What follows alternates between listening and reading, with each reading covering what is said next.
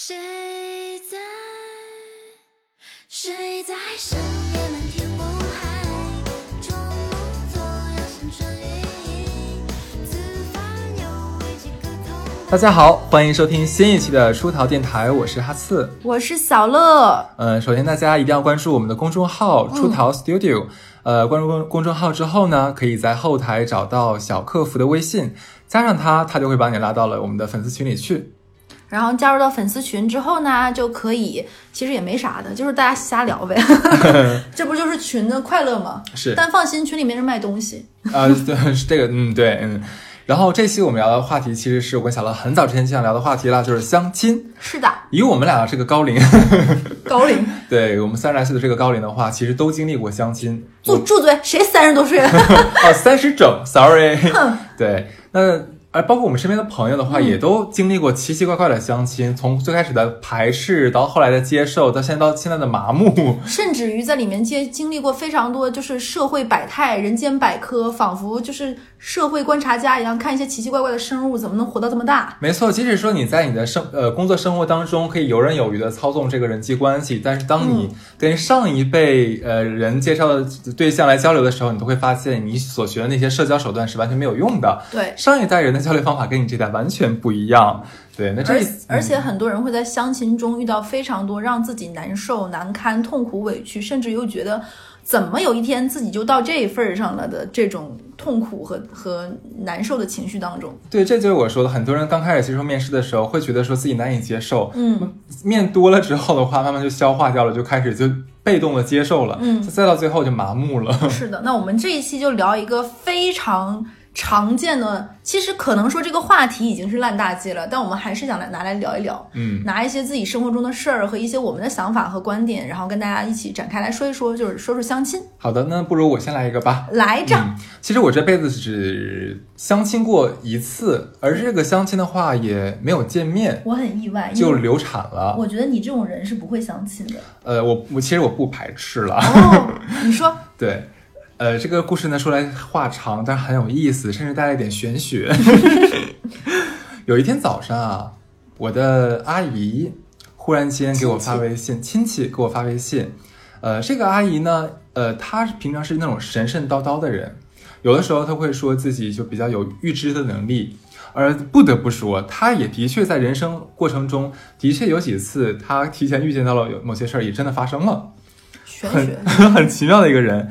然后呢，他就讲说，他前段时间做梦，忽然间梦到，就类似于像有一个呃神告诉启示，对，给他一个一个暗示，就是说，呃，你的外甥再过几个月，两三个月之后的话，身边会有一个大概一米六出头的女孩，长发戴眼镜，她站在他旁边。嗯，这个人是他命中注定的那个 the one。好具象哦。对我，我就说，我当时听到就微信聊了嘛，我这边很淡定，我说哦，我说然后呢，然后然后我的那阿姨就说，嗯，哈斯，有的时候呢，怎么讲，就是缘分来了，不管怎么来的，不要抗拒，这就是你的命，命里注定了，来了，你就要敞开怀抱去拥抱它，你这个姨是鲁豫吗？真的吗？对我，我就我就我当时聊到这儿的时候，我就还带着一丝有趣呢我。就有点憋不住了，我心想说，嗯，小姨你是在演什么呢我？想看你继续表演。对，我就想，那我配合你吧。我说，哦，那好呀。我说我是不排斥的。对，那我说我单身这么久，还不是就是因为我的家人们不努力，不给我介绍对象吗？我这个话递的已经够了吧？我这个对手对手演员已经给到给很多戏了，给他对方了吧？耳东升给你鼓掌。他不无语是吧？对，然后我这个阿姨呢就说，嗯，你这样态度是非常好的。那小姨也觉得，呃，你你你你你的爱情马上就要到了，她真这个要祝福你，小姨要祝福你。对，小姨一定要跟你讲，就是小姨这个预感啊特别准。之前几件哔哩吧啦、哔哩吧啦那些事儿全给我列出来了，就为了夯实它的可信度，就说每一件事儿，小姨的这个神给我的就是神旨，我都接到了，都实现了。破除封建迷说信的这一。次也会的，你信我。最后你知道我陪他演了像个小半小时，二十多分钟，我真的演不下去了。我说小姨啊，我说你是不是要给我介绍对象啊？哎呀，没有没有没有啊，没有啊没有。小姨怎么会是这样的？没有啊，小姨只是告诉你未来有可能啊，你不要多心。对啊，我说嗯，我说那好呀好呀。然后当天的话题就戛然而止了。学正常的话，其实我都已经知道他怎么想的了，他就是想给我介绍个对象你，真孝顺。是吧？但是呢，我在想着，正常人，你说你今天演了这么一出，策划这么大一场戏，那你怎么样也要秉着自己，然后可能过一段时间，然后忽然说，哎，哈斯这边正好有你，还怎么怎么样？老年人顶不住的，第二天一早，我小姨发微信说，哈斯，你猜怎么着？我一个朋友的闺蜜的女儿 正在找对象，哎，离你很近哦。我说小姨啊，昨天演了那么大一出，就是为了今天早晨吧？怎么不再多装一会儿？太沉不住气了吧，有一点。怎么回事儿。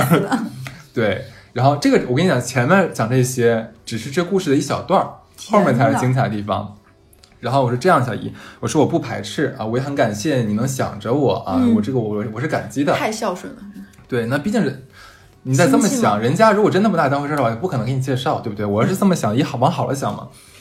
然后我小姨说，那个啊，这个女孩子巴拉巴拉说很好，她在就咱们上海附近的一个城市工作，嗯然后也是在什么英国留学，已经在当地买车买房，然后在一个不错的金融系统里面，就银行里面工作，怎么怎么样。嗯啊，我说那挺好的，嗯嗯，说是咱们老家人，你们沟通起来没有障碍啊。我说也也行，我说那这样吧，你把他微信或者把我微信推给他，然后我们俩聊一聊。嗯，我小姨给我推了个微信，我一看这名儿，就类似于什么花好月圆呐、什么大牡丹，我就嗯这是什么啊？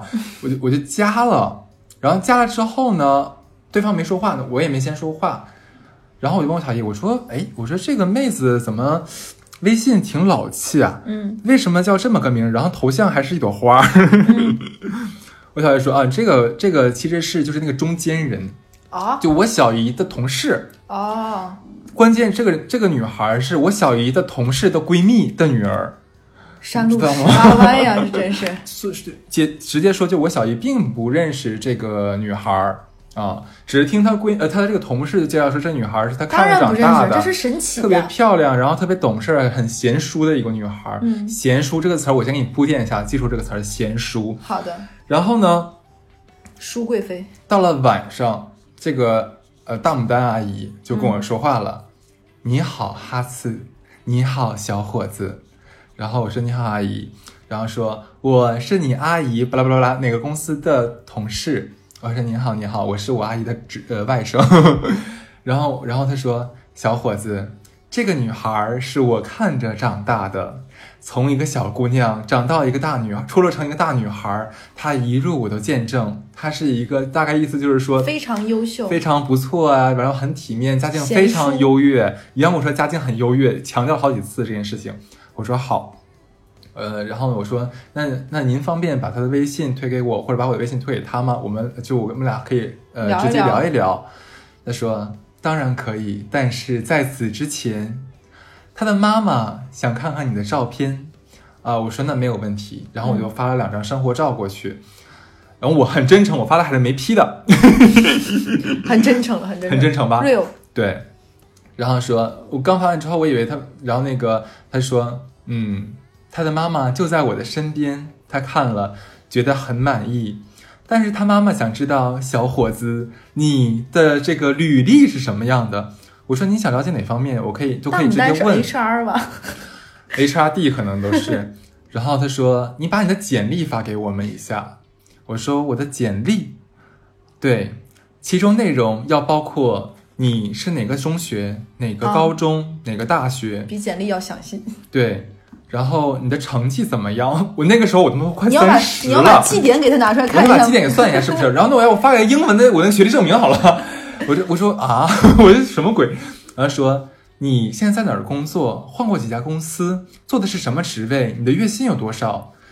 我说啊，连环三问，对，然后其实我这个时候就已经很不舒服了，嗯我觉得有被冒犯到，就是这个问题，其实我我没并没有直接说看上您、嗯您的女儿，对吧？然后我们俩都不认识，然后而后且这又不是他女儿，这而且我跟你，而且我跟你个大牡丹阿姨，我跟你并不熟，好吗？咱俩今天刚刚通过微信才刚刚认识的。就是我觉得你一上来问我这些我这么私人的问题的话，其实我就觉得非常的被冒犯到。嗯呃，呃在我再说难听点，我如果骗你的话，我我虚构我的简历的话，你也不知道呀。是呀，对吧？你问这些东西有什么意义呢？而且就算你问问完之后，我的条件非常好，然后或者说你你的这个外侄女还是什么东西非常好的话，但我俩就看不对眼，你问这些有什么意义呢？基础的了解了，就最基础的就可以了。对，然后我那时候就有点耐不住性子了，我就给他回复了一段，呃，就是文字给编辑了一段，就是呃，姓名哈次，哈尔滨人，然后哪年出生，呃，然后那个在哪个学校巴拉巴拉上学，基本的他要的那些问题都回复了。对，告诉他在上呃上海户口，有房无车，然后什么东西的，告诉他了。我说，嗯，这这个应该是您要的东西吧？他说，我们需要看你非常详尽的简历。我说那没有，嗯，就是我真的已经很不开心了。然后对方阿姨说啊，年轻人，我知道我们两代人是有代沟的。他还知道他应该看得出来我很，我也不是不不太不太开心了。然后他这个时候，这个时候他就把女孩的简历发过来了。关键是我看完之后，我发现我之前想的想错了。他说的简历跟咱们俩以为的工作简历还不太一样。这个女孩的妈妈，我不知道在这女孩知知不知道同不同意的情况下，为这个女孩在网上一个网站上面做了一个电子简历。这个简历就是你一看，明显就是一个长辈的口吻描述的这个女孩，就是什么在一个多么优越的环境中长大，然后是谁是小学的时候就文体的小明星，然后怎么怎么样。关键是它上面可能妈妈是想把自己女孩呃自己女儿比较良好的一面展现出来，但是有点用力过猛，他妈把这个女孩在夜店玩的照片挂上去了。我不知道这个阿姨是怎么想的，真的。阿姨可能不知道那是夜店。你沿着图书馆嘛，那么暗，怎么看书？这里很吵，都看不进去书呢。对，就就就我就看完之后，你知道，我就有点哭笑不得。就你会觉得就是挺有点心疼挺这个 low 的。贤淑女孩。你前这个就是点，你前脚跟我说，就你的女儿特别娴熟，后脚把夜店 happy 的照片，化了大浓妆的照片发给了我，我该怎么理解你的话，对吧？对，然后一顿把他个把他这个他那个那个大牡丹阿姨把他这个算是外甥女吧、还是什么东西，就是介绍的特别完美，就说什么多么女儿当自立，然后多么什么巾帼不让须眉，然后最后的话我说好，我说那现在方便就是说交换一下微信怎么样吗？前戏太长了，他他妈妈呃，他的妈妈还是要说看一下你最详细的简历，最好是三页。我说没有，然后我就直接把他微信删掉了。我不管他是不是我这个阿姨推荐的，然后我直接把这个呃，就是删之前，我把跟大牡丹的这个截图就发给了我的小姨，我说你看一下，我觉得这样很冒犯我，嗯。但是我也为了你，我也硬着头皮跟他聊下去了，嗯嗯，然后那只能出现这个结果了，我没有办法跟他沟通了。嗯啊，我作为我说我作为晚辈也已经尽到了我这个这个配合你和尊重你的责任了。演员这首歌到此结束了。嗯，这就是我这辈子唯一一次相亲经历，让我真的是百思不得其解。原来现在相相亲市场还要看简历，然后还、然后还要有就是家长的先家长先面试。哎，你知道现在上海还有一些就是微信公众号，专门是做什么北上深优秀单单身人的这种微信公众号嘛？然后你可以把你的信息传上去，然后做，嗯然后详细简历，而且它里面会明确区分年龄段儿，你是海归还是九八五，然后你是呃丧偶、离异、单身各方面会区分的非常细的做这种的，就类似于你的这样的简历。呃，那个网站我呃不那个公众号我见过，嗯。微微博也有，对，那个不太一样，那个等于说是你自己就是打开海网去找，哦。但是如果说这一种的话是通过熟人认识的，我觉得我已经给你把我的基本信息最基本的，对，而且都是你想知道的，包括我的经济条件，嗯嗯我现在也是上海有没有户口，有没有房子，这我都告诉你了。嗯，我觉得其实已经差不多了吧？那你还想了解什么？难道想了解我平常学了哪个科目，然后在每一学年打多少分吗？这个太太扯了吧！想知道你科目二是几次过的？科目二几次啊？想知道我？行，那是我没有 get 到老人家的心愿，那是我的问题。对，反正这是一次让让我很不舒服、很不舒服的一次。确实很冒犯。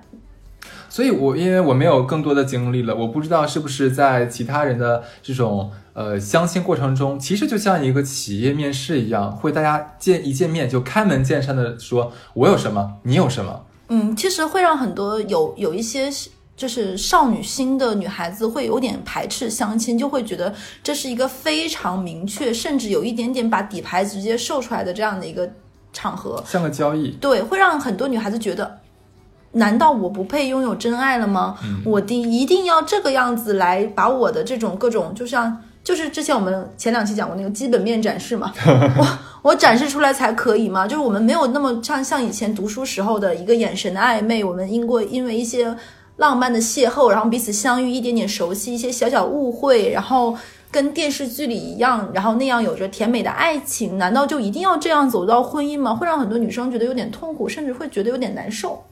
但其实我本身是非常不排斥相亲这件事情的，但是客观来说，身边没太多人给我介绍相亲。我唯是唯二的两次相亲经历，其实都是不合适，但都不是不愉快的相亲经历。甚至于我第一次的相亲对象，虽然我们没有聊得很合得来，嗯但是我会觉得，哎，这是一个给我展示了人生，因为他是一个高学历的人，嗯嗯嗯，他给我展示了一个非常不一样的另一面，就是关于物理的一些知识。我觉得是一个有趣的人，甚至于觉得，第一次相亲聊物理，你们也是蛮离奇的呢。然后甚至我会觉得，哎，因为我们的电台内容不想只是聊一些两性情感或者是一些这样的话题，也想聊一些有趣的。科普类的内容，甚至于我也给他推荐了我们电台。当然了，我们电台听下来，可能他更不想跟我在一起。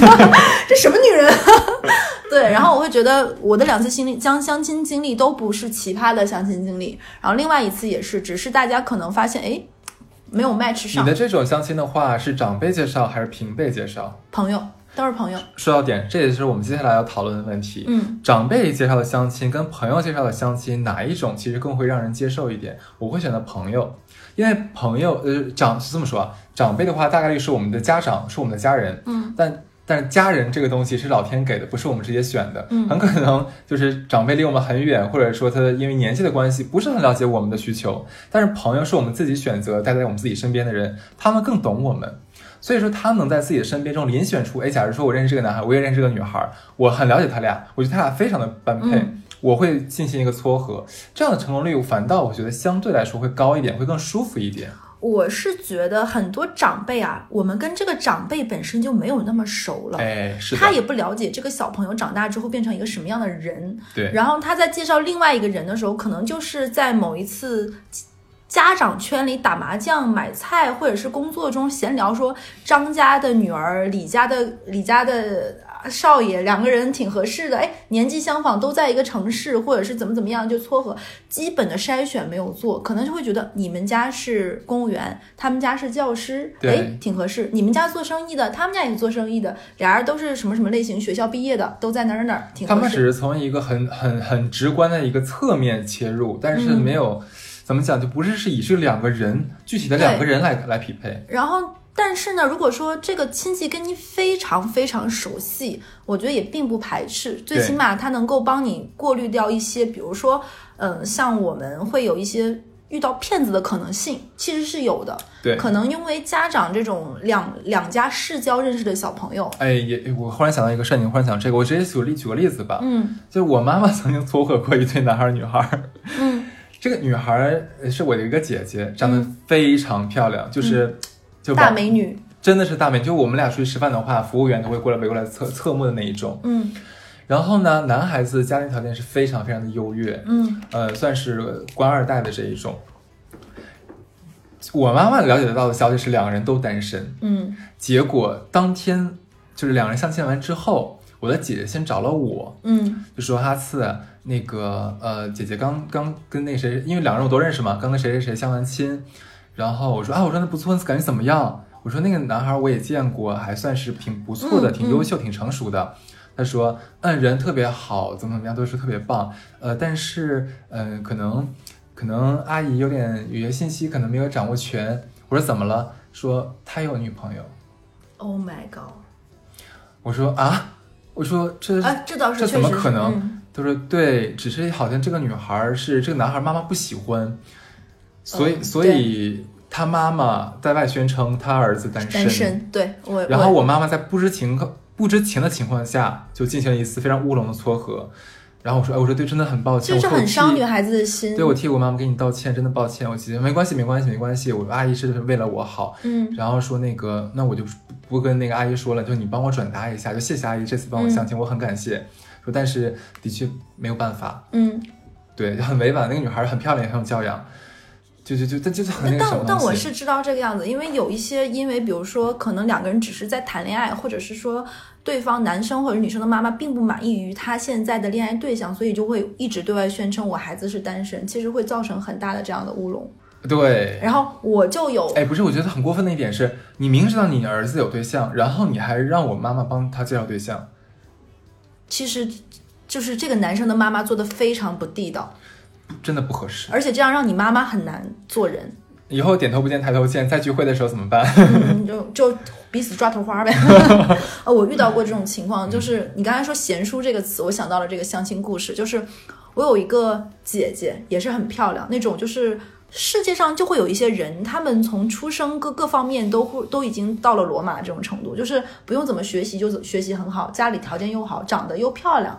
然后很多北方的姑娘是那种个儿高、人靓盘顺的，她就是走走这种路线的，然后非常棒的就去了美国一所很好的 P 字母开头的大学。嗯，然后呢，这个女生在爸妈眼里、家长眼里、长辈眼里，包括我这些弟弟妹妹眼里，都是觉得榜样非常优秀。但是你知道，有些人真的是不用怎么学习，就蹦迪也能学习好。好气人，就是很讨厌他是在里面读书吗？很吵哎。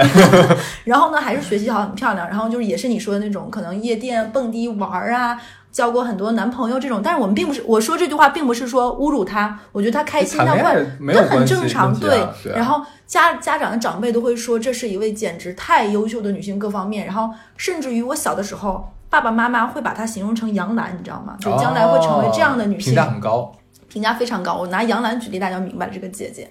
然后她后面在国外这么久，因为一直你知道北方很多的女生，如果一谈恋爱，爸妈就会觉得这是要结婚了，所以她一直跟爸妈说没有男朋友，就是觉得怕烦。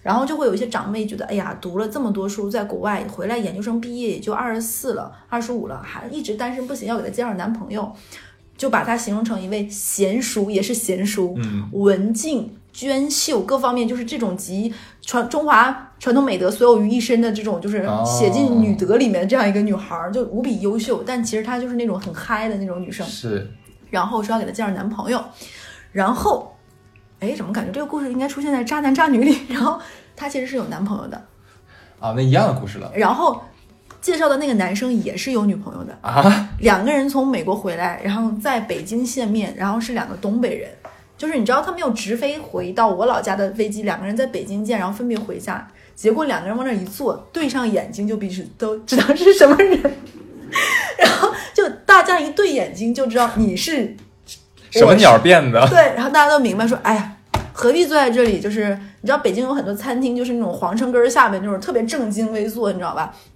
还有介绍人，介绍人走的时候，大家认识怎么样啊？彼此加个微信啊，两个人加个微信，就是说，哎，就就是闹了个乌龙，其实我也有，你也有伴儿是吧？得晚上去蹦迪吧，然后两个人就去蹦迪了，然后春宵一度，什么？OK，春宵一度，彼此发现哎挺开心，两个人是先上车了，你知道吗？嗯然后后面两个人发现真的很开心，其实他俩就是想玩一玩，就是在国外读书，然后回国内，然后彼此开心过个暑假，发现。哎，挺合得来，然后纷纷甩了自己在国外的另另一半，然后两个人现在留在了北京。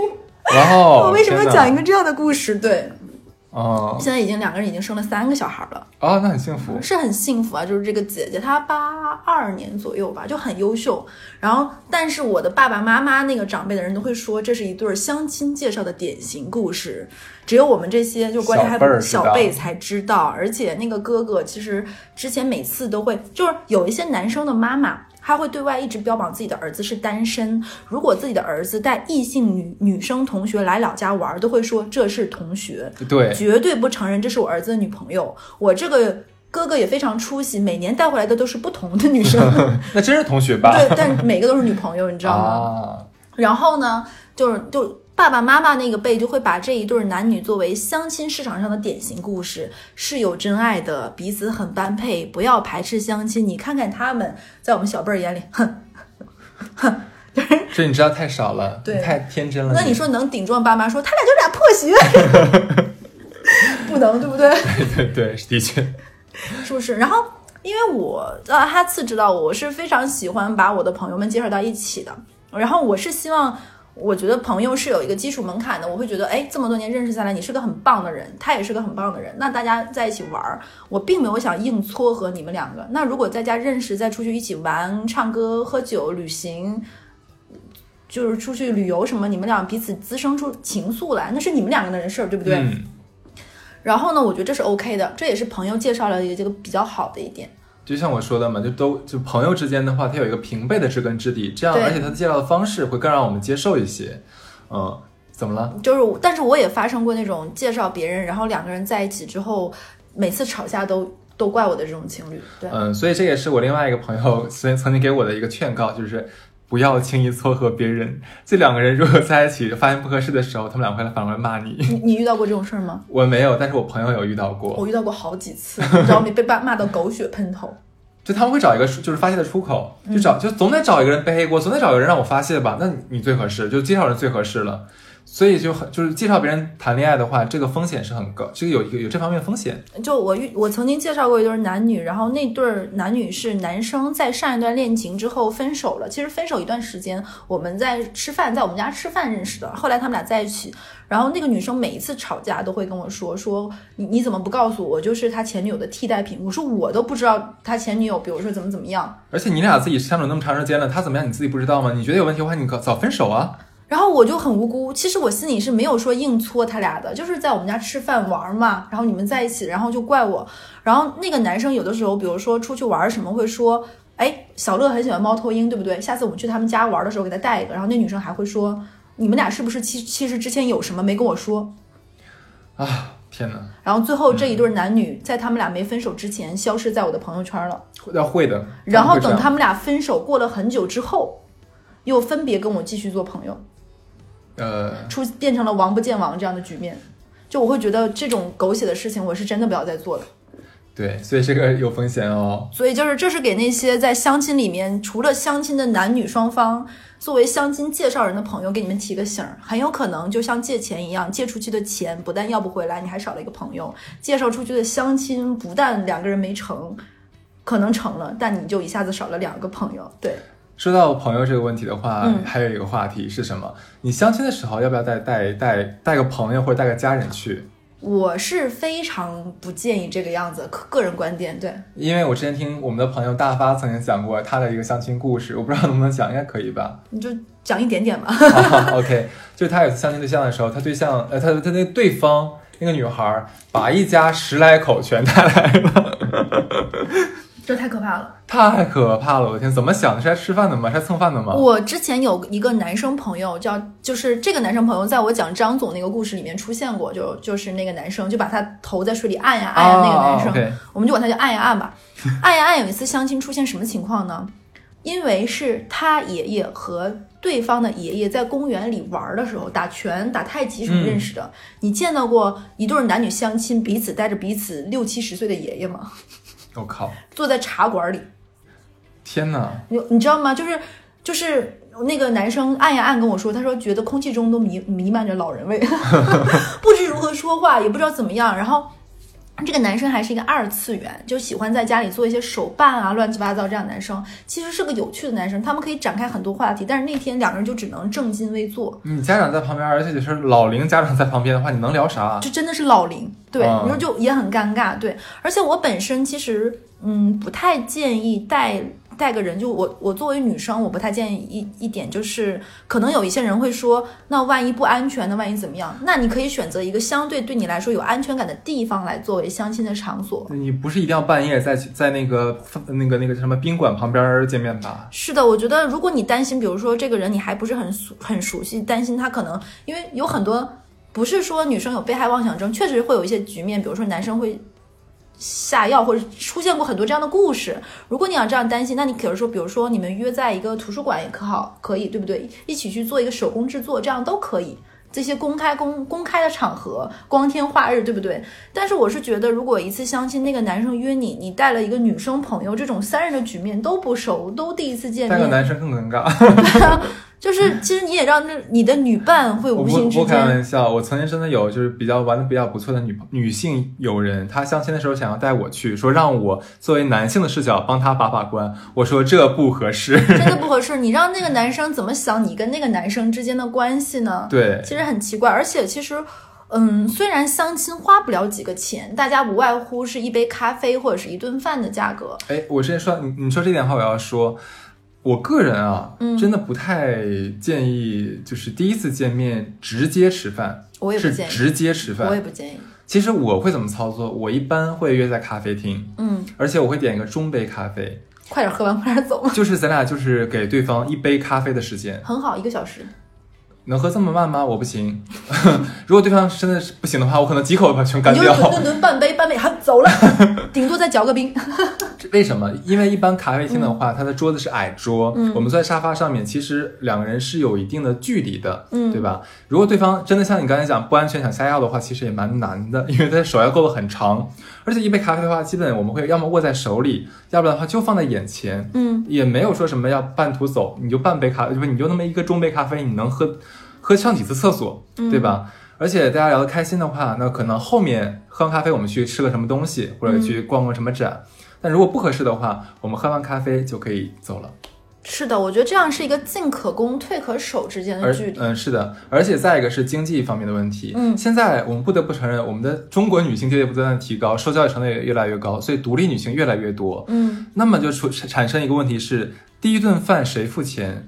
我们的传统意识是说，男方一定要第一次付钱，这个是我是很认可这一点的。嗯，呃，对，绅士礼绅士。风度，对。嗯但是有些女孩可能觉得说，的确有些女孩会觉得说被冒犯到，凭什么你付钱？嗯呃，就是你是不是不尊重我？你觉得我们女人就是付不起钱，会有有这样的问题。所以那不如我们就一杯咖啡，没有太多的负担给对方，所以更会让彼此更舒服一点。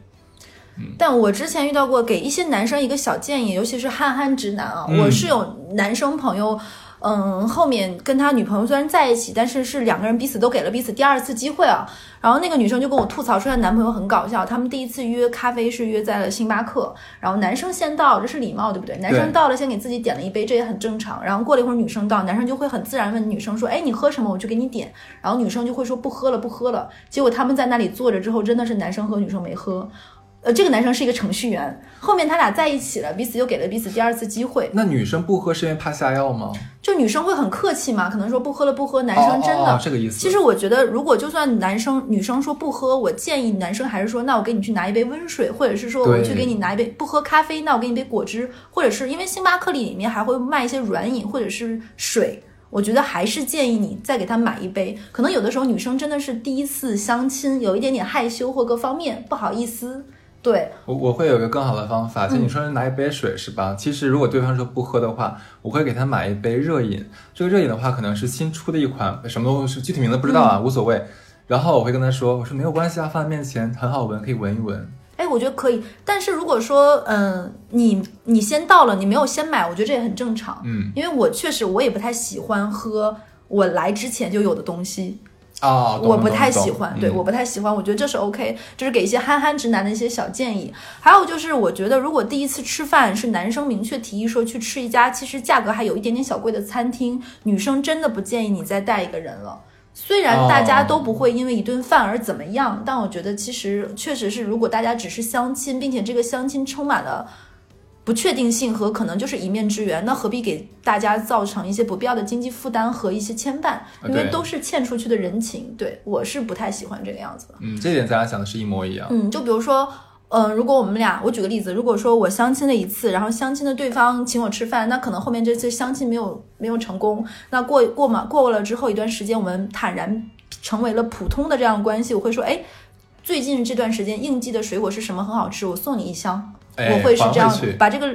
人情还回去，我是一个不太会想欠人情，并且我会觉得，如果说我们俩是中间人介绍的，那么如果我欠了你这个人情，我会觉得会，如果我没有还给你，那无形中会落到中间人身上。对，我觉得这是一个现代社会彼此都不要给彼此造成困扰的一个行为。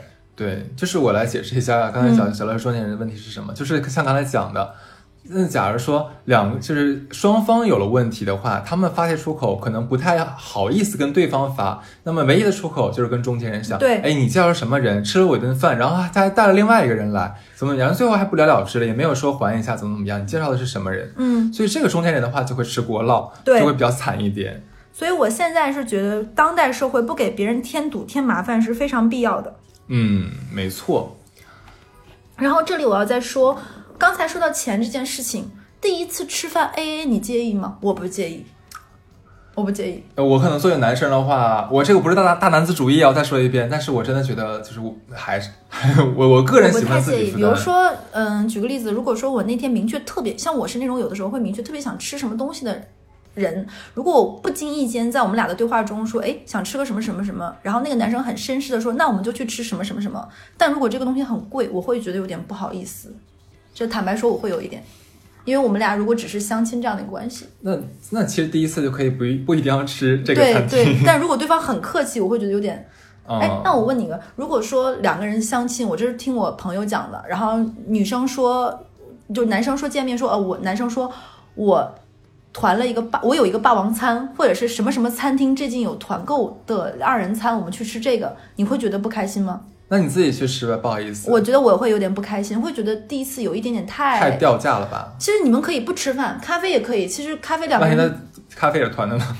但我会觉得有点，但是如果说两个人去吃完饭，吃完饭在买单买单的时候，服务员说，哎，最近大众点评上有个八五折的券，你可以买一张，这个完全 OK。这 OK，对我觉得这是 OK 的。这个其实就等于说你不是预设的，就是在对饭我提前买好券，然后买个便宜点儿的，嗯然后到时候哎好我好像捡了个小便宜，就以就以小博大，嗯，用了用了一个五五五折券，然后就能请你吃顿饭，这个我觉得这样不小心思不好。是的，我其实我有一个男生朋友，他跟我说，他跟他女生女生女朋友第一次相亲的时候很有趣，是他要在买单的时候，那个女生那个女生也跟我一样很喜欢写大众点评，那个女生就发了这个地点定位，他就提醒那个男生说，哎。大众点评上有一个什么什么优惠，我们大概有几个菜是重的，你可以买那个优惠券。然后那个男生就说哦可以，然后还会问那个女生你介意吗？然后这个女生说不介意啊，你快买，嘿嘿，我们就相当于便宜了多少多少钱，两杯奶茶哦。然后那个男生就会觉得哇，这个女生很可爱，很可爱，对不对？有点像小鸡贼，嘿嘿嘿，说我们省了两杯两杯奶茶的钱。然后那个男生也很识相，那男生说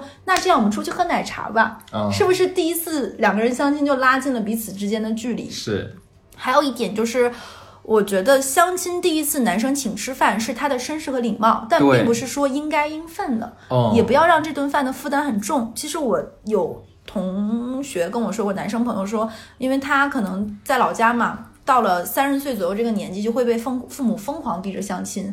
然后这个男生说，最近恩格尔系数极高，就一直在请人吃饭，请人吃饭，请人吃饭。好像家里人啊、同事啊、亲戚都会说，哎，我给你介绍个相亲对象。他每个周五、周六、周日的中饭和晚饭都排满了。然后他会觉得哇，无形之中造成了经济负担。嗯，其实我我是真的觉得没有必要那么重，咖啡就挺好的。对是的。还有一个哎，我先问你个问题啊，如果说在第一次相亲的时候，女生抢着买单，是表示这个女生对这男孩有意思，还是说这这个女生想我这次咱俩就是我谁也不欠谁，你也不要觉得说我欠你啥，咱俩就拉倒了我。正好有个故事要讲。嗯，太好了。嗯，我有一个女生朋友，嗯，也在我们电台里的时候做过嘉宾。她跟我说过，她有一次相亲，那个男生，比如说他们俩在吃小龙虾，然后那个男生吃两小龙虾的时候就说我们两个人三斤吃不完吧，但是很多小龙虾的店是三斤起卖的，然后那个女生心里 OS 是两个人三斤吃不完，不大可能吧？我一个人能吃两斤。对对我一个人也可以吃三斤，我一个人都可以吃完。小龙虾 哦没多少去了头去了壳，三斤也就一斤不到，对不对？几两肉。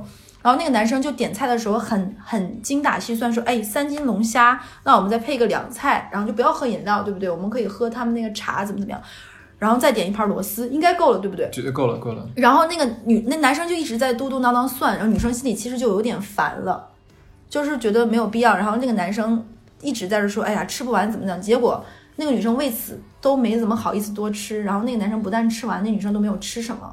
然后那个男生说：“你看，我们其实够的，怎么怎么样？”还说这种话。然后那女生说：“这顿饭我请你吧，行不行？有点过了。”然后那女生抢着买单。所以我觉得大多数女生抢着买单都是说：“我不想欠你这个人情，赶紧拉倒，OK，就这样吧。”对，但我也有身边朋友是男女生一起吃饭，然后是女生抢着相亲，男生很感动的，因为因为那个男生在读研，读研的男生是，然后这个女生是，哎，但这样会不会有点让男孩儿伤自尊？然后那个女生选选了一个非常好的理由，然后那因为因为两个人是为什么讲到读研，然后是那个男生说，那个男生说他因为那个男生是做 IT 的嘛，那也他会说，一般这样的男生读研都会说，我老板就是他的导师，就是他老板说最近给他一个什么什么项目，怎么怎么样，然后一直在加班，然后。然后那个女生就会听到这里，然后觉得他在读研嘛，家境条件也一般。然后那个女生说：“那怎么能够让婉转一点呢？”然后那个女生说：“嗯，那我就给你补补脑吧，这顿算我请，下顿你请。”哦，让你欠我个人情然后记得下次新闻好聪明，我觉得就是还蛮有趣的。然后那个男生后面就有一次，因为老板有的时候可能不会给你发工资，他会给你比如说一张蛋糕券，券 一张什么什么。然后那个男生第二次约那个女生的时候也很实在，说我老板给我发了一张哈根达斯的券，最近出了什么什么，去吃。那女生好呀好呀，然后那女生是在当地嘛，武汉人，那男生不是武汉人。那女生第一第二次见面的时候，还从家里给他带了他妈妈自己腌的东西。哎，这个女生真的很很很是不是很棒？然后嗯那个后来这个男生成为了我国两字 IT 公司的高管，然后一直跟我说说他觉得他这辈子最大的福气不是读书，不是怎么怎么样，不是赶上了这个公司的高速发展的，而是娶到了他老婆。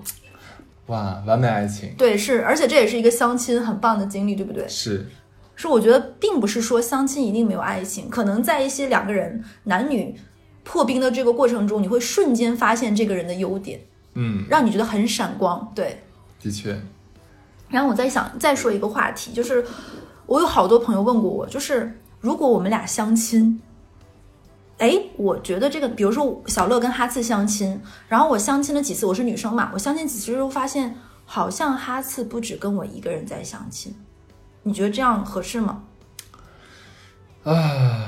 分情况讨论吧。嗯，如果说这个是像呃朋友介绍或者家人介绍的这种嗯相亲的话，呃，我勉强能接受。嗯，但是如果说是怎么讲，呃，可能我自己直接认识的这一种、嗯不太熟的，可能撮合的相亲的话，我我会觉得，有点过不？太舒服不太礼貌，不被尊尊重是吗？对对对。就是我这点，哎，等一下，我要捡个掉掉在地上的东西。就是我身边有好几个女生跟我说过，说她会明确感受到她的相亲对象第二次见面的时候，你会感觉到她同时在跟两三个人相亲。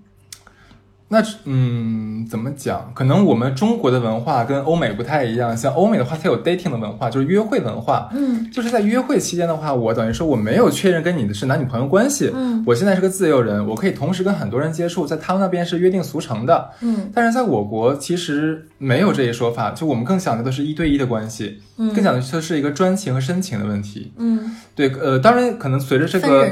对，也是在慢慢的进步，或者不不叫进步，应该是慢慢的更开放一点，更国际化一点。可能会有人不 care，但是我只能说我个人感受，我可能我会不太舒服。我觉得可以做一个相对敏感一点的人，你会嗯感受一下，如果你在第一次跟对方相亲的时候，你会感觉到对方很在意你，嗯，而且你对对方也有好感，那我觉得你可以试着再给自己一点时间，跟其他人拉开一点点距离，哎，专注于跟这个人去认识一下，更深度的认识一下。因为我在想什么问题，就是如果说一顿饭的时间其实很长了，嗯基本上，假如说我吃了一顿饭，大概率我能知道我对这个人有没有感觉。嗯，如果我有感觉的话，那我没有什么必要去见其他人了。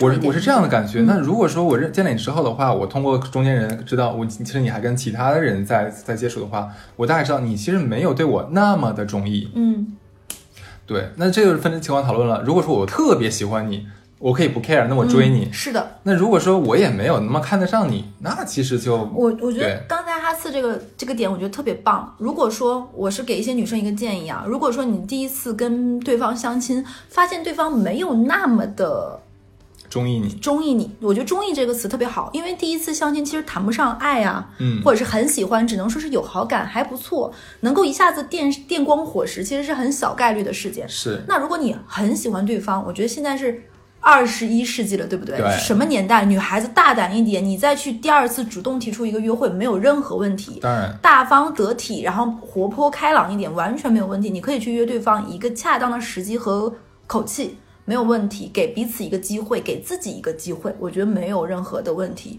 但如果你约会了几次，你明显感觉到对方一点不尊重你，完全不在乎你，并且不守时，甚至于完全没有在乎你的感受，还表现出还跟其他人在接触，我觉得你刚才讲不守时这一点的话，我可以单独拿出来聊吗？可以。呃，我是一个特别强调守时的人，我是我对守时这个概念有一个无法撼动的要求我。发现我们这点很很一致，真的。我我我不知道为什么，我这个人对时间有很强的执念。我例如说，你知道，我会给自己设定一个时钟。假如说，我说我今天做的这个 case 这个报告，嗯我要求自己在今晚的六点四十八分之前，我也不知道为什么会用这么个时间，反正就是会出现一个时间。那么我就一定要在这个自己设的 deadline 完成。如果是马，其实可能老板没有要求，要求一周后，但是我就会给自己设定一个奇怪的时间点。那假如说马上到了到了四点呃六点四十分，还差八分钟，我会非常的慌，如果没有写完的话。所以我在跟朋友交往当中的话，我也会特别要求对方守时。对方不守时的话，我我真的会非常非常生气。我曾经，我我插一个故事行吗？它不是相亲的故事，简单的讲。我是有一次还在工作的时候，当时是约了某上市公司上海这边的，就是等于说整个集团的二把手嗯见面，然后是一位女士，你看我对女士也很严格，对那个那个老板，然后我跟他讲说说叉叉总啊，我说今天咱们约的是上午的十点半见面，嗯然后说不要迟到。那个时候其实我还是个小朋友，然后然后对方说没有问题，我然后我就怕他迟迟到，嗯从早上九点钟开始上班，就跟他讲，他来之就他到十点半之前，我一共给他发了三次微信，强调时间。嗯最后在大概在差五分钟五十点半的时候，我就站在我们那层楼的电梯口等他。好巧不巧，十点半准时电梯门开了，然后那人看我，嗯，愣了一下，没想到我会在那边等他，你知道吗？然后那个人看立刻看了一眼手表，然后给我看说，你看正正好好，我没有迟到。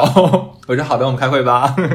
我觉得很可爱。其实我是真的觉得相亲这种事情，如果你没有一个非常合理的理由，如果说我先说两种情况，嗯一种是真的很不幸那天下大雨各方面你迟到了，我觉得这是可以情有可原情有可原；或者是说你临时当天有事儿，那你在前一天晚上或者是晚上约会，你在上午早一点的时间。这里我说一个小 tips 啊，可能我这这个说出来会有点表，我本人是不太接受当天下午约当天晚饭这种约会的。很不是你表示很多人都不能接受，男法接受，生也一样我。无法接受。就比如说，如果是很熟悉的朋友，他当天下午三点钟说今天晚上一起吃饭吧，我我是百分之百不会同意的。嗯除非那天他跟我说有一个很不高兴的事情，或者是有个什么事情，我们赶紧要紧急聊一聊，我就会 OK。我们是，我们是说事情。但如果你约我吃饭，当天下午约当天晚饭，我是百分之百拒绝的。嗯我觉得这个。嗯，也不能说是说不礼貌吧，这可能有点重了吧。是因为我觉得我也有我自己的时间安排，嗯，对，我不太能接受这样的。我觉得这是一个两两个人交朋友之间的规矩。但但我对女生就会很宽宽容，啊，真的吗？你知道的，我会对女女孩子朋友就会很宽容，我觉得 OK 无那所谓。跟你相比的话，我觉得我太 awful 了。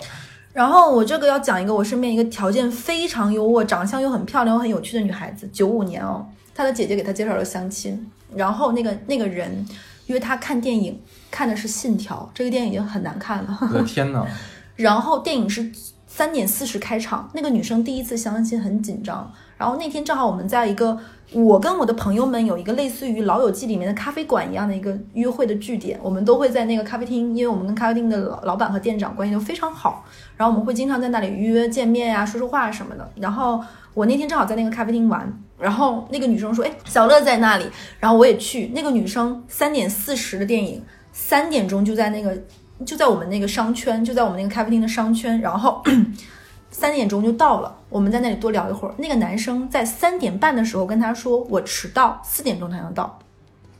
三点四十的电影，他在三点半的时候说他迟到，那是怎么着？你在外面等他还是怎么着？然后那个女生说没事儿没事儿，我在这儿等你。然后我当时就跟他说，我说我管他叫小可爱吧，我说小可爱，首先第一次约会看电影这件事情，如果对方迟到是件挺不礼貌的事情。正常约会应该是男生大概提前五到十分钟到场，把票取好，然后问你说要不要喝点什么，是买个爆米花，或者是买两瓶可乐什么样，还是水等你，然后我们一起再进场。我说没有一个合理的理由，在开场前十分钟跟你说迟到要四点钟到，我说你可以不那么期待这一次相亲了。我说这个人会让我觉得，嗯，很很差劲。就很没意思。嗯然后那个女生，尤其是那天我看到这个小姑娘化着精致的妆，然后有点紧张到碰我的时候说：“哎，小乐姐。”然后摸我的时候，手心都是紧张的出汗的，我会觉得有点心疼，就像看自己的小妹妹。哦，好可怜，第一次碰到这样的男人。对，就会觉得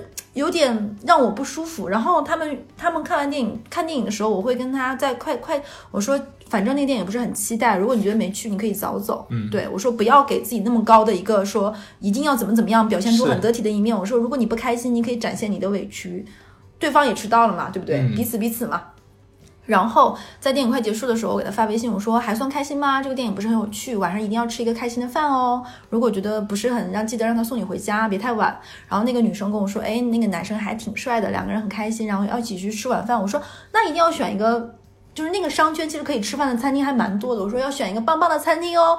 然后他说了叉叉餐厅，嗯那个餐厅是我们一般约工作餐的餐厅。啊，就是人均大概是在百元左右的一家餐餐厅。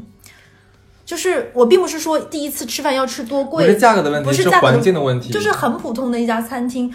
我怎么跟你们连？就刚才我们之前有过一期讲喝酒，说到蓝蛙，可能还没有到这个程，还没还没有蓝蛙就是很普通的一个，但是快餐又不至于，嗯嗯，就是那种很适合于白领商务中午餐的那种餐厅的晚饭。对，然后我当时就想说，你知道那个女孩子是一个自己吃饭都会吃很很很棒餐厅的那种女生那，是白富美，真白富美。我、嗯我给哈斯有讲过这个女生，然后我会觉得有一瞬间我就看自己小妹妹一样心疼，为什么要就是不值得？我觉得那个男生。后来大概我说，那你们这次相亲愉快吗？他说很开心，很愉快，这个男生很有趣，我要继续跟他在。我说那我就所有的话都咽下去了。然后大概过了一段时间，我问他，哎，怎么样？好久没见了，就是姐姐关心你一下。然后他跟我说，嗯，觉得那个男生不重视自己，约了几次都会觉得那个男生有点不守时，甚至怎么怎么样。然后下定决心，觉得跟那个男生说，如果你还这样，我们就不联系了。我说你这样做是对的，嗯，所以我觉得守时是非常必要的，尤其是男女孩子也不要让男方等太久，不是说你迟到就会显得你是小公主，这是没礼貌。对，而且是尤其是一些看电影、看剧啊，这里我要岔开展开说，我不建议第一次约相亲看电影，你呢？呃，就喝个咖啡就好了。因为电影会存在好看和不好看这个情况。其实你刚才讲信条，我有点能 get 到男孩子选这个电影的原因，因为很多时候女孩喜欢男孩很多汁，在讲看这样电影的时候，男孩多汁很 juicy 吗？哎，谐音梗是要扣钱的？就是看这样电影的时候，如果男孩子在旁边适时的告诉，哎，这是什么科学道理啊，这是什么东西，能帮女孩解释的话，有可能，如果你表达得体的话，有可能给这个女孩加分。但如果说没有表达好的话，就会变得油腻，嗯嗯嗯一是双刃剑吧？嗯。对，但是为什么我是我觉得看电影是个蛮暧昧的环境，嗯两个人在有点黑的灯光下，然后挨着坐，然后很可能在吃爆米花的时候还会有一些亲密的动作。其实我觉得第一次的话，这个氛围稍微的有一丝丝暧昧，而且。看完看电影的时间场次，这个时间就导致你们一定会有下面一顿饭或者怎么样，对不对？这是一个有余韵的约会。嗯，如果说不是一个很愉快的经历，或者是不一个很好看的电影，或者是怎么样，其实很容易让大家彼此都尴尬。所以我觉得哈茨刚才说的对，其实一一杯中杯的咖啡刚刚好。嗯而且其实尤其像上海这种城市，咖啡馆非常的多，对，而且有这个约会也可以，比如说，哎，最近新开了一家什么什么类型的咖啡馆，我们去试一下，然后大家去做一下。然后如果说这个男生是很懂咖啡的，还可以给你介绍一下这个豆、这家咖啡厅一些故事等等，嗯也是其实展现你有趣和博学一面的。对，而且我是觉得第一次约会有一点点像面试，适当的展示自己的优点是必要的，而且并不会觉得过分。嗯，这里我要再说一个，就是有一些男生会觉得我跟你相亲三次之后，我们就是男女朋友了。我觉得不论相亲几次，你是第一次也好，第二次也好，那其实相亲不是一个你在陌生软件上认识的这种男女关系，你们还是基于的一些彼此的亲戚和朋友。如果说大家相亲了一两次之后，想要确定这个关系，我觉得还是要有一个明确的这个分水岭。嗯，说，比如说我是哈斯和小乐相亲嘛，比如说哈斯约了我几次，三次之后，我希望对方不要再跟别人相亲了，我也希望我们两个能够明确进入一个男女关系。谁先捅破这个窗户纸？我觉得在现代社会了，无所谓说一定要男生追女生这样的，可以女生先跟男生说，嗯，你还有约我，是不是我们俩在一起蛮开心的？是不是想要在一起？我觉得还是要有明确在一起这个关系的。是表白也好还是怎么样，而不是说默默手默默然的两个人就好像进入了亲昵的肢体状态。男生，你如果觉得哎，他我跟他约了几次，对方都没有拒绝，还愿意跟我一起出来，那是不是我们就在一起了？直接判断性失误就动手动脚，我觉得这是不合适的。嗯，这个肯定是因为很多男生跟女生毕竟在想法上是不一样的。对，呃，男生可能 更下半身驱动型一些些，不得不承认这一点了？男生能说这句话真是让让人欣慰啊！这个是路人皆知吧？呃，对，呃，可能男孩觉得说，那你三次你都出来了，你都愿意见我，嗯其实说明是你对我很有好感的。那咱俩等于说就是差一句话了，嗯对，你是我对象，或者我是你对象这样子。那其实呢，就我们就是等于说是情侣了，就不言而喻了。但可能女生不是这么觉得，女生可能想说，我的确是呃认可你这个人，但是我并没有说现在阶段我们就可以走到一个关系里去，嗯我还想多认识你一下。小乐提到这一点，其实更多是在于说，呃，我们见面三次了，我是不是就可以拿你当对象，然后我可以对你动手动脚，或者做一些比较亲密或者比较越矩的事情。嗯这个其实我觉得还是一要看人了，第二的话，男生还是要有一个保持一定的绅士风度，在没有对方没有完全吐口之前，还是要做好自己。对，然后该有的距离和得体还是要有的。我就听说过一个有点狗血的事情，是一对男女大概第一次相亲认识了，然后见了第三次面的时候，男生带了自己的哥们儿出去，后来这个女生跟这个哥们儿在一起了。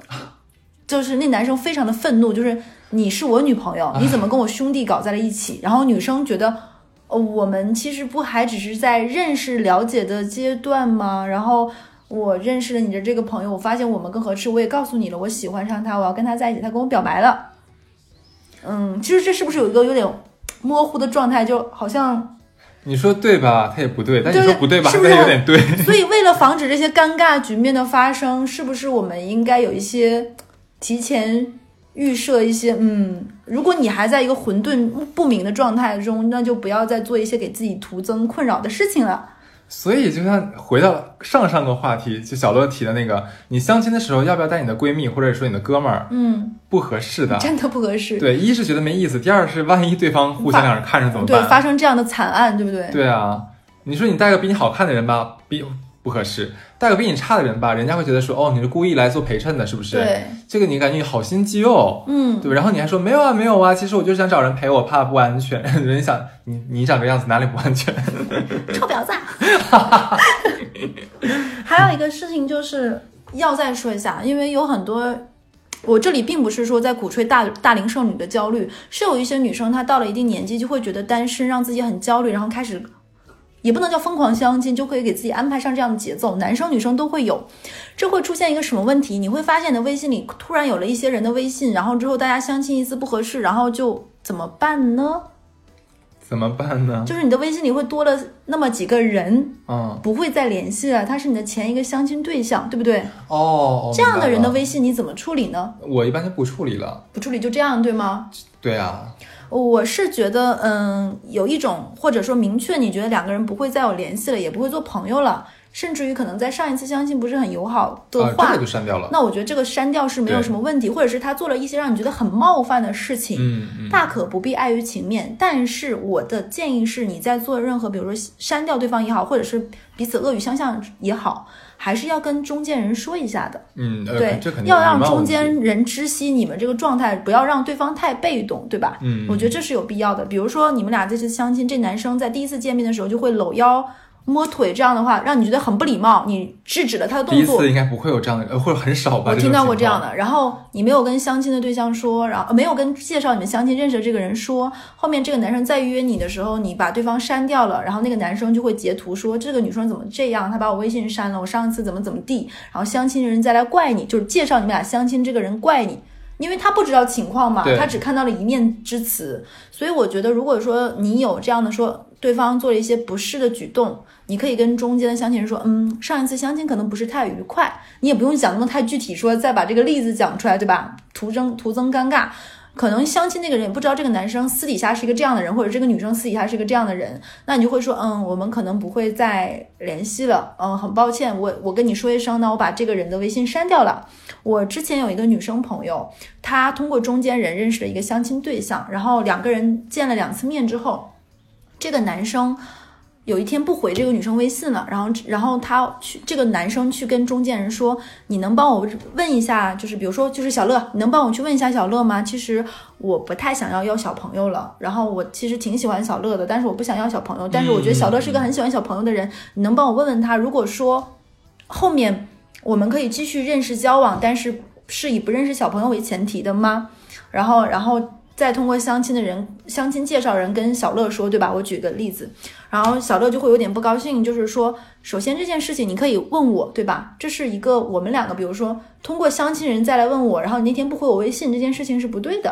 呃没我没明白什么不回微信，就是有一天那个，比如说小乐跟那个男生说，哎，这个小朋友很可爱，怎么怎么样，然后那个男那个男生冷了一天，不知道怎么回他，因为他本身就是不想要小朋友的，然后他就通过中间人再跟小乐说，他不敢再回这女生微信了。我他不敢张这个嘴还好，因为我觉得这样还挺有礼貌的。然后这个女生就跟这个男生说，说你是有这样的想法，你应该跟我说。然后这个男生还是不敢回。啊，这个这个不太对？然后最后这个女生说，跟中间人说，我觉得有点让我觉得不太开心，觉得他如果觉得相了几次想继续交往，那他应该直接跟我说，或者是说跟你说完之后回我微信。他这样不说话是什么？是逼我同意不要小朋友，还是怎么样呢？我觉得这个男孩，我听下来的点是，呃，他碰到这种两个人可可能会有冲突的问题，但他不确定女性是怎么想的时候，他委托中间人来委婉的。其实中间人有一，点点压力，对，嗯，这个倒不会，我觉得真的吗？这跟他没有关系啊，人家只是传个话而已。这个我觉得是礼貌的，嗯但是你像你刚才讲，他问完了之后，他应该回复你的微信，不回复就直接没了对，这个我觉得是不很应该的事情。所以我就觉得这个事情不能够随随便便的就删掉别人微微信。如果你是相亲介绍的，我是建议，如果说你要做这个举动，觉得要终止这个关系，或者是让你觉得不愉快了，还是要跟中间人说一下，让中间人有一个这样的心理知道这个情况的结尾。但如果说你可能相了很多次亲，然后跟对方都是就是。啊，淡淡的就结束了。我觉得这个微信大可以不必删，那就保持一个点赞的关系就可以。我这里明确要说，相亲不是一个丢人的事情。你相过很多次亲，你没看上对方，对方不是很中意你，这是很正常的一件事情，并不会让人觉得很羞耻。为什么？哎，就比如说你相过 A、B、C，相到 C 的时候，A 和 B 认识，哎，A A、C 认识 A 和 B，就会显得 C 不如 A 和 B，因为 A、B 没看上你，只有 C 看上你了，不会这个样子的。不要想那么多。嗯各花入各眼吧。对我，我也是想说这句话，就是各花各入各眼。如果说不要把这个相亲事情看得太重，就是多一个认识朋友的渠道而已。嗯，对，还有就是我要给中间人一些忠告，就是说千万不要瞎介绍，嗯，就是像那个哈次那个。二姨、小姨这样，就是八竿子打不着这种，又想把一对男女硬凑。因为小乐干过一些比较蠢的这种事情，嗯对对对。那个哈斯也说了，就是说我怎么胆儿这么大，就是让大家认识就可以了，不要硬凑。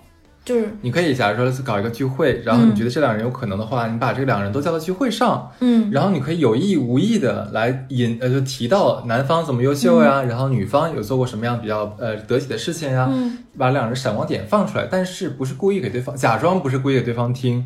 有心的人的话，自然会怎么样？其实你的责任就是让他俩认识，如果真的有兴趣的话，他俩自己会那什么，这样的话你又可以撇开责任。